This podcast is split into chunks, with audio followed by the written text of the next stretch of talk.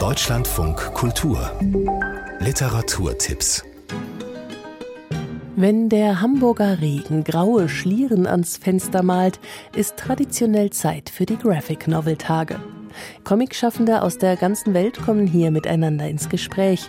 Heute drei Absolventinnen der Hamburger Hochschule für angewandte Wissenschaften, die kurz vor ihrer ersten Veröffentlichung stehen.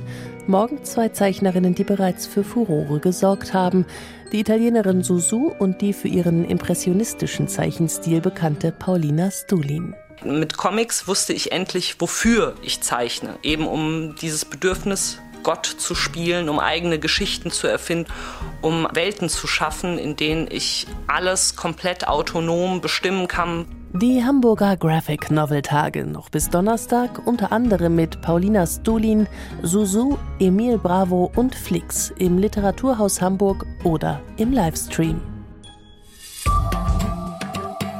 Was ist Liebe und wer bin ich? Vitus fühlt sich fremd im eigenen Leben. Dann trifft er Emma in der dänischen Dramaserie My Different Ways, die jetzt in der ZDF-Mediathek zu sehen ist. Ich habe das Gefühl, ich kenne dich. Das tust du auch. Woher? Aus einem anderen Leben. Die allerbeste Zeit meines Lebens, so lautet der Titel der Romanvorlage von Sigurd Hartkorn Plätner. Und weil er mit Emma endlich eine gute Zeit hat, verschweigt Vitus ihr, dass seine Ex-Freundin Sarah ein Kind von ihm erwartet. Aber auch die lebenshungrige Emma hat ein Geheimnis.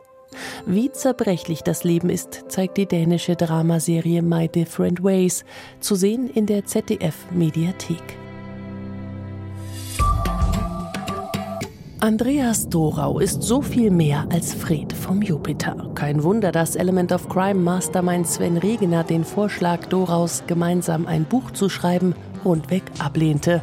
Kein Roman könne besser sein als das Leben des eigensinnigen Pop-Exzentrikers. Also literarisierte Regener, was Dorau ihm aus seinem an absurden Abenteuern nicht armen Schaffen erzählte. Kaum fing das neue Jahrtausend an, war irgendwie der Wurm drin. Es drängten junge Leute nach. Ich hatte das Geld, die hatten den Spaß. Ich hatte den Namen, die hatten die Zuversicht.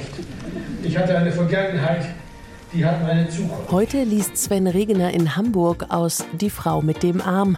Andreas Dorau belegt die zum Teil unglaublichen Begebenheiten mit Bild- und Videomaterial.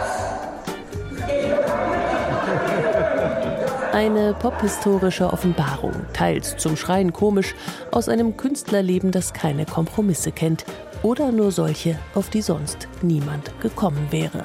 Andreas Dorau und Sven Regener performen Die Frau mit dem Arm heute Abend bei einem Heimspiel im Thalia Theater in Hamburg.